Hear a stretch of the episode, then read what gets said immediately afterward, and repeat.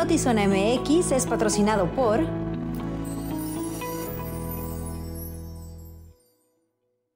Buenas tardes, bienvenidos a Notizona MX. Les saluda con gusto Alejandra Gagiola. Luis Eduardo Cantúa, buenas tardes, ¿cómo estás? Contento de saludarte como todos los días, Alejandra de Giola. Bien, estamos aquí un día más de vida, dando gracias al Creador, a la vida, al universo, a lo que ustedes eh, crean, gusten y manden, de que estamos en una oportunidad más de respirar en este planeta, como a lo mejor muchos que no se habían muerto antes, pero que ya murieron y no tuvieron la oportunidad. Ay, Luis.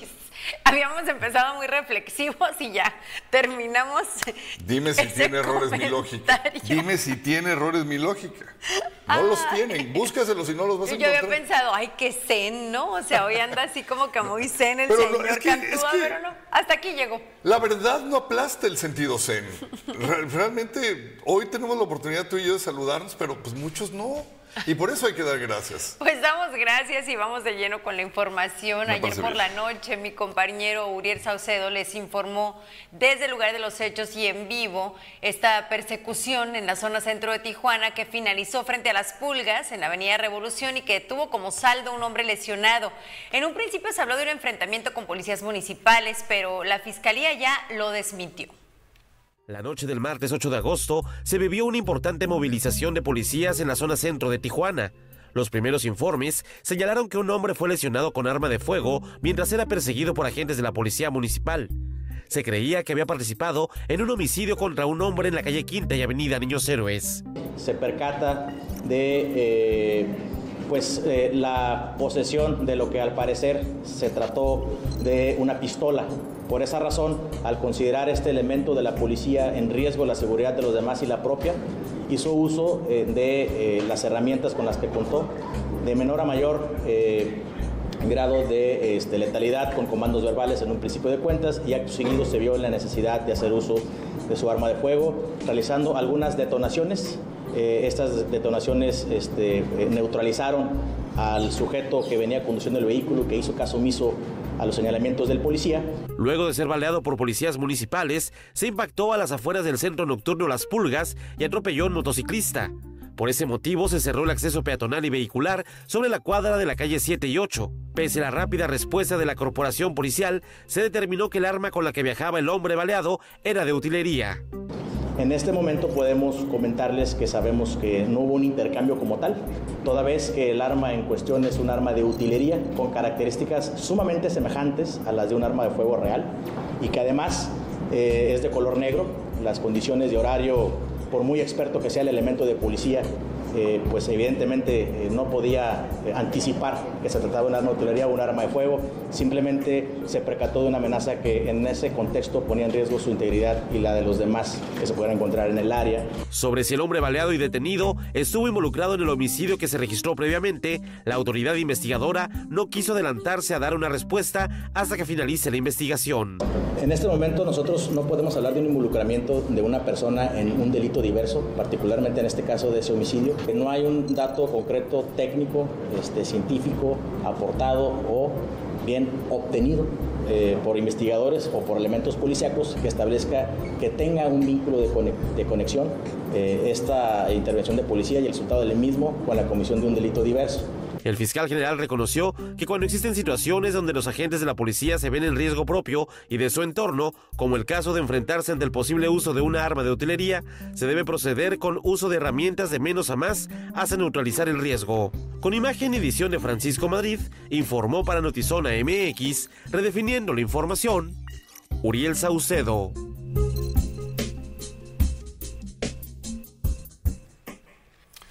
Fíjese que en la calle Sausal de la colonia El Rubí se suscitó un incendio a casa habitación de tres niveles. Fueron los primeros dos niveles de la casa los que resultaron más afectados por las llamas. Elementos de la Dirección de Bomberos de tres estaciones estuvieron presentes apoyando en sofocar el incendio y ayudando en el rescate de una pareja de adultos de la tercera edad, quienes no resultaron lesionados, pero sí requirieron terapia con oxígeno. De manera este, concreta, este, ¿tienen eh, alguna situación eh, vinculante a la distribución y venta de narcóticos, los puntos entre sí, los lugares entre sí, o alguna persona de manera directa o indirecta? Por esa razón, eh, pues tendremos que tomar las medidas necesarias a través de un área especial de investigación que hicimos para la obtención de acciones pues, rápidas, que pues, con información de las áreas justamente que atienden la distribución, la investigación por narcomenudeo, con la propia también Fiscalía General este, de la República y un área de investigaciones especiales que también se alimenta de datos que depositan en homicidios y de forma recíproca. En este momento podemos saber que eh, se está desarrollando una actividad de acaparamiento de eh, esos puntos para que algunos sujetos eh, las sustancias ilícitas que pertenecen a un grupo delictivo y ha habido este mecanismo de presión a esas personas. Permítame ofrecerle una disculpa. Lo que está escuchando del fiscal de Baja, de Baja, California, Iván Carpio, tenía que ver en relación con los últimos seis días que se han reportado constantes ataques directos en, la colonia Lomas Taurinas y entre las víctimas se encuentra Darío Baeza, un joven de origen estadounidense, quien fue asesinado en días recientes al encontrarse en compañía de amigos en una zona donde el narcomenudeo va en aumento. Lo que usted escuchaba precisamente del fiscal general era de que las agresiones y homicidios en esta colonia sí tienen relación y tienen que ver, como ya lo escuchó, con la venta de drogas que se está registrando. En información de último momento, mataron en su vehículo al candidato presidencial en Ecuador, Fernando Villavicencio. Tan pronto tengamos más detalles al respecto de esta ejecución, se los daremos a conocer. Mientras le informo que el pasado 7 de julio se reportó la detención de Brian N. Fue señalado por cometer algunos asesinatos en serie en contra de mujeres en Tijuana, dado que la captura ocurrió en suelo norteamericano. Las autoridades de este estado siguen valorando los hechos por los que se debería procesar. Al respecto de la extradición desde Estados Unidos, se indicó que están interviniendo en conjunto con la FGR, autoridad encargada de solicitar este trámite para que sea enviado a México.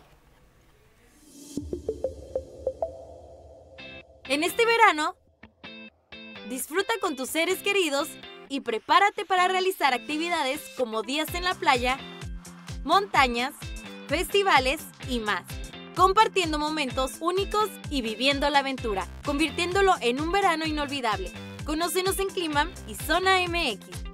¿Por qué tengo que estar saliendo de un lado a otro para poder ver mis series? Ahora Easy Combos. Ahorra con tus streaming favoritos incluidos como Netflix y VIX, con hasta 100 megas de velocidad, canales de TV. Y si quieres más streaming, contrátalos también en combo y ahorra. Desconfúndete. Ahora ahorra en combo con todo fácil y en un solo lugar. En el marco de la celebración del Día Internacional de los Pueblos Indígenas, el Ayuntamiento de Tijuana realizó un evento en Palacio Municipal.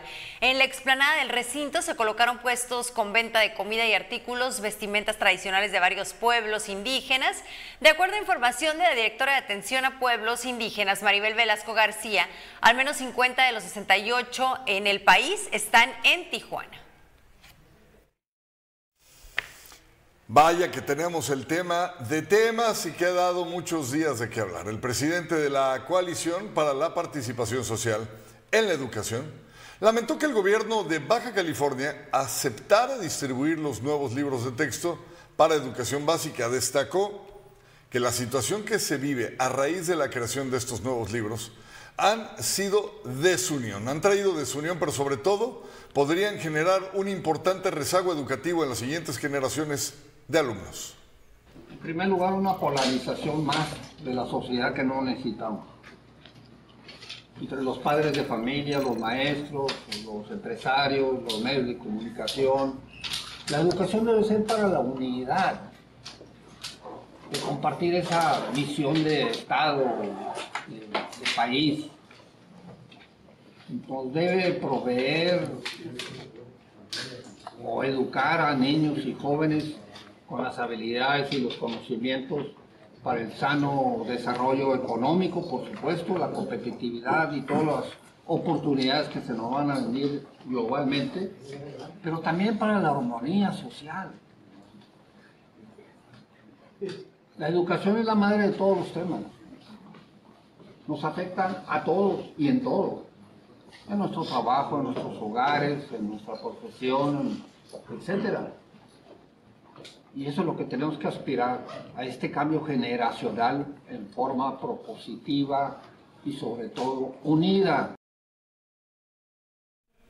En una de las primeras visitas del presidente López Obrador a Baja California, específicamente Tijuana, habló de un segundo piso, ahora se le conoce como viaducto elevado, pero en su momento él lo identificaba como un segundo piso que estaría construyendo y que bueno, eh, esta primera noticia todos la recibimos con un júbilo porque vaya que hacen falta vialidades, pero en esta presunta construcción hay varios temas que se tienen que abordar, entre ellos que va a atravesar una zona en donde ya hay familias viviendo. Específicamente hoy la autoridad habla de 200 familias que van a ser desalojadas, pero aseguran que ya se llegó a un acuerdo con ellos. Tenemos otra versión de otras tantas familias que dicen que ni siquiera se les han acercado.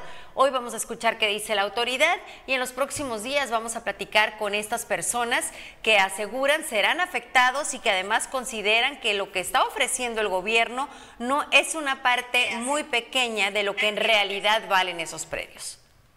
La construcción del viaducto elevado Tijuana ha generado que decenas de familias del Cañón Zapata y la Colonia Libertad tengan que empezar a dejar sus hogares para que la obra que conectará el Aeropuerto Internacional de Tijuana con el Cañón del Matadero avance.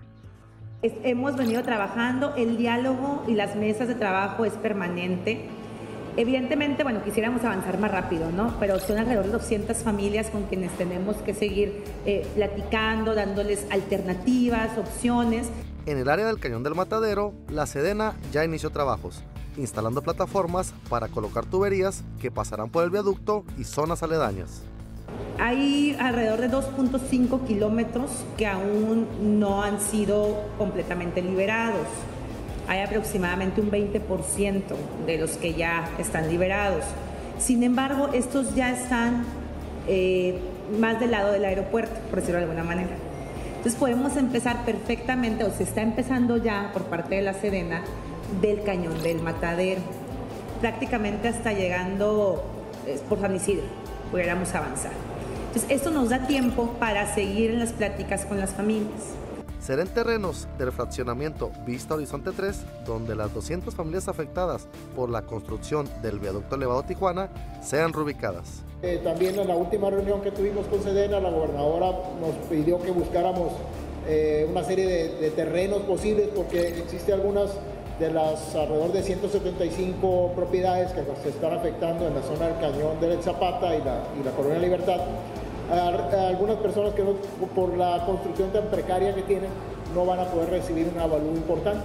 Entonces ella se les va a ayudar en un momento dado con el recurso que ellos reciban a hacer tal vez su construcción, pero en un terreno por parte del gobierno del Estado. Ese, inventario ya lo tiene la SICT y es la encargada de estar negociando y apoyándose con bienestar y en un momento dado con, con el gobierno, con la parte de SIDUR para reubicar a esas personas. La longitud del viaducto elevado Tijuana será de 9 kilómetros con un costo de 8.500 millones de pesos.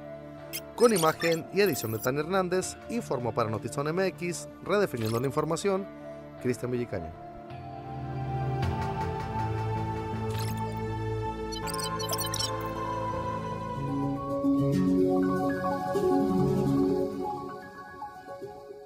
Varios puntos de vista que tomar en cuenta en este tema. Primero, lo que decíamos al inicio, ¿no? Es un hecho y una realidad que se requieren mejores y mayores vialidades para circular por esta ciudad que ya está saturadísima de tráfico de vehículos y demás, pero para realizar ese viaducto elevado eh, hay que tomar en cuenta a las personas afectadas, ¿no? Y ahorita la autoridad nos habla de, sí, una parte que todavía les falta negociar, y por otro lado, lo que escuchábamos de algunas personas es, no, no se han acercado con todos y con quienes, algunos de quienes se han acercado consideran que lo que les van a pagar por estos predios es un porcentaje muy por debajo del valor de esas tierras. Entonces, sé que va a ser complicado que se pongan de acuerdo con el 100% de las personas que van a ser afectadas porque además van a ser reubicadas, pero pues sí tiene que buscar la autoridad de entrada que sea lo justo. Es un tema complicado por donde lo quieras abordar, tiene aristas, tiene espinas. Imagínese que usted toda la vida ha estado pugnando por la infraestructura que no tenemos. Y ya pasaron no sé cuántos gobiernos panistas y ahorita está el de Morena y lleva ya eh, dos al hilo Morena. Eh, y así llega por fin la tan ansiada idea de poner por fin infraestructura. Pero tómala, resulta que te va a pegar. Y te van a desplazar y van a hacer lo que están haciendo con el tren Maya expropiación de tierras y a darle paso al avance y, por qué no decirlo también, ¿verdad? A contratos muy a modo para ciertas constructoras y compañías que van a ver aquí un agosto impresionante. Pero dejemos eso de lado. Vayamos al punto donde la Constitución desampara por amparar el bien mayor, el bien común. El bien común a otros grupos minoritarios, por así llamarlos, y les van a decir, oiga, este, pues mire, si nos presenta que tiene usted estas tierras desde hace más de 20 años, si me presenta los títulos de propiedad, que ha pagado catastro, que ha pagado esto, le vamos a dar un precio acorde a, y resulta que es el 70-75% aproximadamente de lo que marca un avalúo. Por aquí hay vecinos que dicen que es menor aún es menor porque conforme no presenten documentación que los acredite como titulares de las tierras, mm, es en grupos de 10 años. Eh, los primeros 10 años, con pruebas que tienes la posesión y la propiedad, te van a dar un tanto. Si pasan y tienes el segundo filtro, 15 años, es tanto. Pero dime la verdad, Alejandra, ¿quién va guardando los documentos? Bueno, y concediendo el tema del bien mayor, creo que aquí lo que la autoridad sí tiene que hacer es un pago justo por estas tierras. Y bueno, hoy le presentamos la versión de la autoridad. Ya escuchó a la gobernadora en este sentido. El viernes vamos a platicar con vecinos afectados y vamos a escuchar qué tienen que decir al respecto y si en realidad esta transición se está llevando a cabo de una forma eh, pues tan amistosa como hasta este momento nos informa. Tiene que ser así, ojalá. Nada me daría más tristeza que mientras varios nos vamos a empezar a regocijar porque vamos a tener vialidades en lugares donde ya son cuellos de botella, donde ya no hay manera de circular, que veamos que la autoridad tiene a bien entonces sí hacer infraestructura, que los afectados sean familias que llevan años asentados y entonces este sabor agridulce, eh, no, no, no, no quiero ni saber, creo que la, la solución Alejandra es lo primero que pusiste aquí sobre la mesa pagos justos por la tierra que se va a expropiar. Punto, no hay más. ¿eh? La propuesta que estos vatos tienen a mí se me hace bastante, bastante buena, porque trae sus yakimeshis, conos, rollos, rollos, este, chiles rellenos de no sé qué tanta cosa que vamos a probar. Trajimos, yo creo que vinos que son adecuados. Es un rosado desangrado de Grenache. Ok. Y es de aquí de Baja California. Baja California. Valle de Guadalupe. yo traigo un espumoso, francés rosado, tachido. Así como está chido, tachido. Aquí es la carretita aquí de la Cacho. De la colonia Cacho es una colonia emblemática de Tijuana, ¿no? Sí. Tiene muchos años y se ha convertido en un epicentro de experimentos gastronómicos, ¿no? Sí. Y esa carretita está en la esquina entre Brasil y Aguascalientes.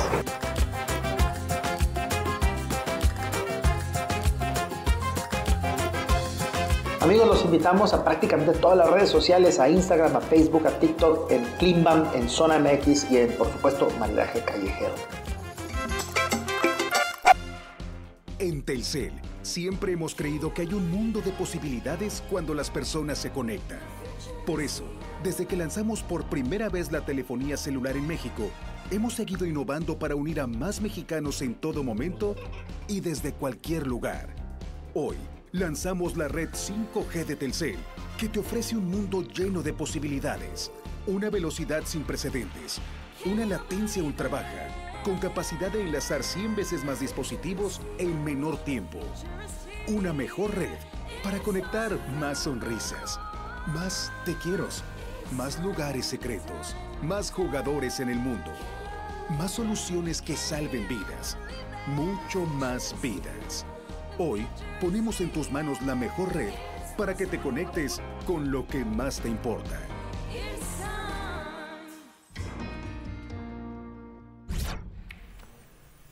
Continuamos con más información. Vea usted, el Frente Cívico Mexicalense se manifestó este día en contra de estos ya famosos recibos locos que se están reportando en Mexicali a partir del incremento de las temperaturas.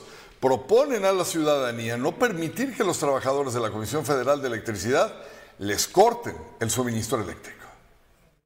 Convocan organizaciones sociales a mexicalenses a evitar los cortes de luz por falta de pago. Activistas anunciaron varias medidas de resistencia contra los apagones, los llamados recibos locos y los cortes de luz por adeudos por parte de la CFE. El Frente Cívico Mexicanense pidió que no haya violencia contra los empleados de la CFE, pero sí que se pongan frente a los medidores. Aseguran que es criminal realizar cortes de energía en esta temporada de calor en Mexicali. Que se opongan a que les corten la luz. ¿Qué tienen que hacer? Ponerse enfrente de su medidor y cuando vean que viene uno a cortar la luz, los vecinos por favor vayan y pónganse en frente. No violencia, no ofensas a los trabajadores y ojo, nadie le echa a perder la lucha que vamos a encabezar nosotros, que es pacífica. Pero usted si se pone enfrente de su medidor, el empleado de comisión que es sindicalizado, ya sabe que no va a poder hacer nada y se va a retirar. Posiblemente eh, quieran llamar a la policía. Entregarán silbatos para avisar a los ciudadanos cuando los empleados de la CFE anden realizando cortes. Y vamos a repartir entre los ciudadanos silbatos que yo mismo voy a financiar. Esos silbatos van a ser para hacer un llamado cuando lleguen los que quieran cortar la luz. Son varios temas de agravio hacia los mexicalenses por parte de la CFE, así los enumeran. Tenemos recibos locos, luego cortes de luz que son criminales, hacerlos con temperaturas de más de 50 grados centígrados es criminal hacerlo. Entonces están haciéndolos, no les ha importado, son insensibles. Y en el caso de no convenios, que no hay convenios, no les dan plazos. Tenemos que ir nosotros como Frente Cívico ahí a, a, estarnos ahí peleando con ellos y, llevamos muy poquitos casos. Cuando hay miles de casos que están llegando a las oficinas, se los están bateando. No han procedido los reclamos de mexicalenses por daños a los aparatos eléctricos derivados de los apagones. Cuando llegan, preséntenme la factura de su aparato eléctrico pues imagínese un aparato que usted tenía, pues quién sabe dónde quedó. Desde ahí ya, ya lo batió. Entonces, está hecho, está hecho ese protocolo que hay que seguir, ¿verdad? Está hecho de una manera que pues presente la casa de su propiedad y empieza, no, pues ya, por eso la mayor parte de la gente, y luego vueltas, vas, te mandan que vente tal día, y luego las mismas cajeras, eh, marca el 071, que te registre, hablas y no, no contestan porque está muy saturado. Con producción de Lordan García para Notizona MX, redefiniendo la información, José Manuel Yepes.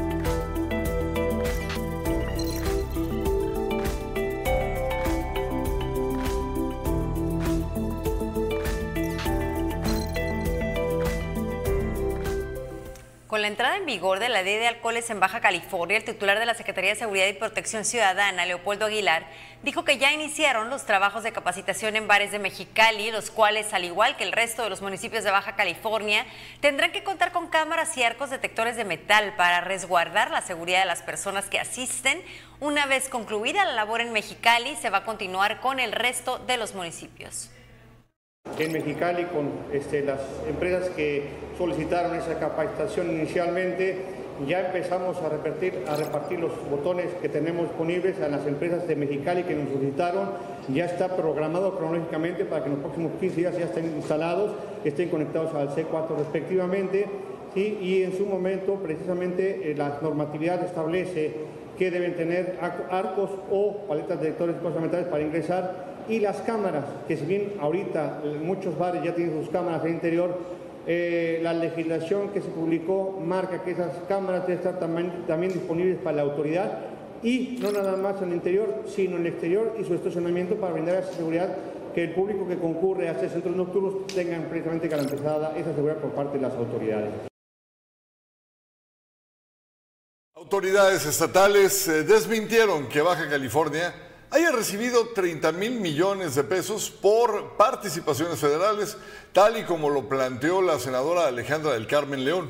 Al contrario, el titular de la Secretaría de Hacienda de Baja California, Marco Antonio Moreno, indicó que durante el año se han reducido los montos del gobierno de la República. Sí hemos recibido menos participaciones del gobierno federal, pero han sido compensadas lógicamente con mayores ingresos fiscales locales. bueno, las declaraciones de la senadora León están fuera de contexto. En realidad está tomando cifras reales y haciendo algunas aseveraciones que no corresponden a la realidad.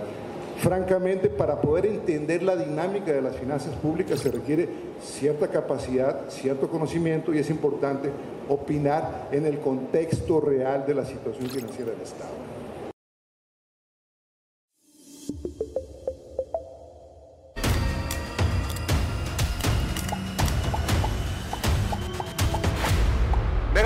2, El Gran Abismo, puede sentirse como un homenaje a Steven Spielberg en dos sentidos, como la real heredera de Parque Jurásico de 1993 y también es lo que cualquier fanático de Jurassic World de 2015 habría esperado en su secuela. Por otra parte, una referencia clara a Tiburón de 1975, aunque este nuevo gigante y prehistórico tiburón tiene la misma sensación de aventura, tiene un guion alocado, alejado de toda lógica y lleno de adrenalina. Es ágil, emocionante y no tiene miedo para sacrificar a personajes da giros de tuerca y amenaza con proponer historias alrededor de esta nueva mitología que ha crecido desde 2018 con la primera entrega. En Megalodon 2 conoceremos la historia de una empresa minera que explota el ecosistema virgen en la profundidad del mar para extraer metales muy costosos y además desafía a la naturaleza tratando de domesticar a un ejemplar bebé de los tiburones prehistóricos tal y como ocurre en Jurassic Park.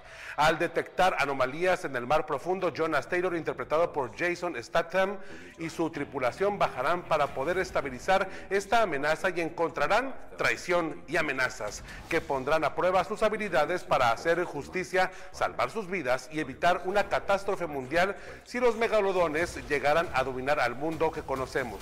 Todo en una aventura fuera de toda lógica, en una historia que invita a desconectarse de todo. Eso es muy importante, desconectarse de todo. Los guionistas Diane Georgaris, John y Eric Hoover comprendieron muy bien esta lógica del universo donde está la historia. Retomaron elementos de Avatar de James Cameron y también de Jurassic Park de Steven Spielberg y lo llevaron a extremos irónicos bastante agradables. Siempre hay acción en la película dirigido por Ben Waitley de Parque Jurásico está la amenaza a los dinosaurios, lo prehistórico contrastado con la actualidad y un paradisiaco lugar de vacaciones. De este grupo de inadaptados que se consideran familia, hay un personaje insoportable e imprudente que es el de Mei Jing, interpretada por Suya Sofía Kai, que funciona para alargar escenas de acción tal como ocurre en la primera entrega de Megalodon. Visualmente la profundidad del mar es más rica, atractiva, colorida y poblada, una propuesta más completa que otras historias desarrolladas recientemente bajo del mar.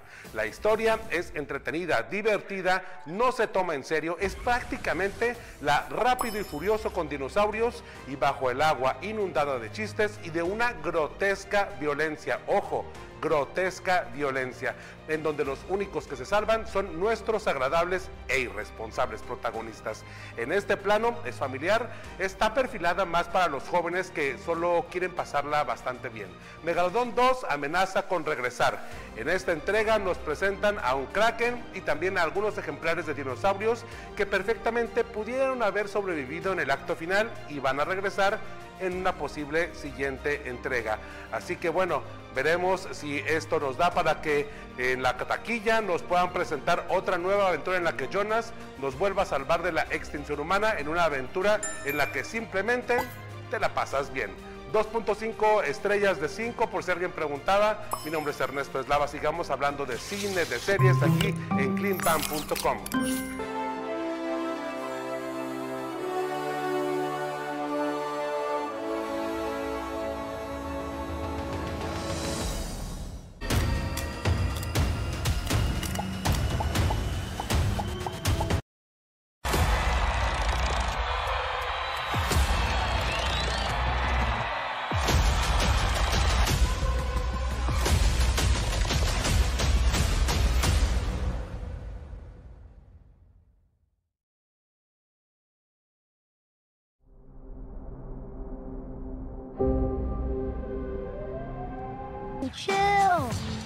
He's gonna die. Wait, did you hear that? What was that? Well, nothing we can do. You guys want to grab pizza? Can I kick it? Can I kick it? Can I kick it? Can I kick it? What the heck are those things? They look more like little Shreks to me. Can I kick it?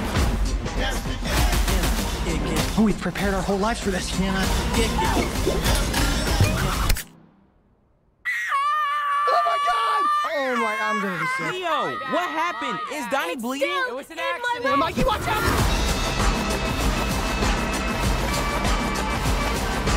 So you were baby turtles who made contact with mystery goo. Well, we prefer the term ooze, but yeah. It's like more like it's just nicer. It, it rolls off the tongue better, yeah. Ooze. It's nice, right? It's ooze. En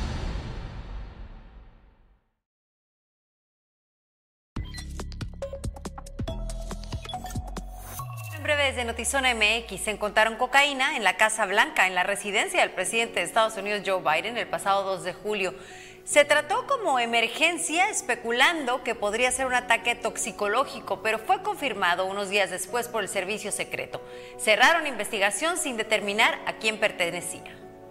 La bancada de Morena en la comisión permanente nuevamente votó en contra de que el subsecretario de Prevención y Promoción de la Salud, Hugo López Gatel, informara sobre la cancelación de 35 normas oficiales mexicanas en materia de salud. Ya se cumplieron 72 horas de la muerte del empresario Íñigo Arenas Sainz en el antro Black Royce y la Fiscalía General de Justicia Estatal aún no informa sobre las causas del fallecimiento del empresario de 41 años ni de cómo llegó a ese lugar. La madrugada de este miércoles 9 de agosto se registró un sismo de 5.8 grados en la escala de Richter en Tonalá, Chiapas, por lo que Protección Civil está verificando la zona se registraron hasta hace unas horas solamente daños materiales en la terminal de transporte de Arriaga, en donde se fracturaron cristales y todavía no se había dado el reporte completo. Bienvenidos a Zona Contexto, les saluda Pablo Barragán. Porque independientemente de que todos somos ciudadanos a partir de los 18 años, es darte cuenta, Pablo, que lo que tú haces o dejas de hacer tiene consecuencias para los otros. Eh, las decisiones que queremos tomar, pues tiene uno que prepararse, ¿no? Y argumentarlo, argumentarlo de manera profesional, ¿no? Para ser escuchados. A nosotros como ciudadanos, la importancia de la educación y a veces la falta de educación se convierte en una herramienta para aquellos que quieren utilizar la participación ciudadana a su antojo y a su favor y llevarla y traerla. Es una tragedia, Pablo, porque en otros países desde chiquititos los enseñan a ser ciudadanos, a respetar al otro. Y entonces, ¿cómo es que en ese contexto, Laura, eh, nace este, eh, este deseo de, dedicarse al tema de la participación ciudadana? Que vamos a salir del atolladero en este país y en el mundo cuando la ciudadanía nos hagamos cargo del poder que tenemos estando organizados. ¿no? Simplemente pues, de mencionar algo que está ocurriendo y es esa tendencia que ha surgido de hacer consultas ciudadanas. El, que haya un aeropuerto no lo haya, no podemos los ciudadanos decidirlo porque es una cuestión técnica profunda, que no sé nada. Las leyes no se consultan, se ejercen. Punto.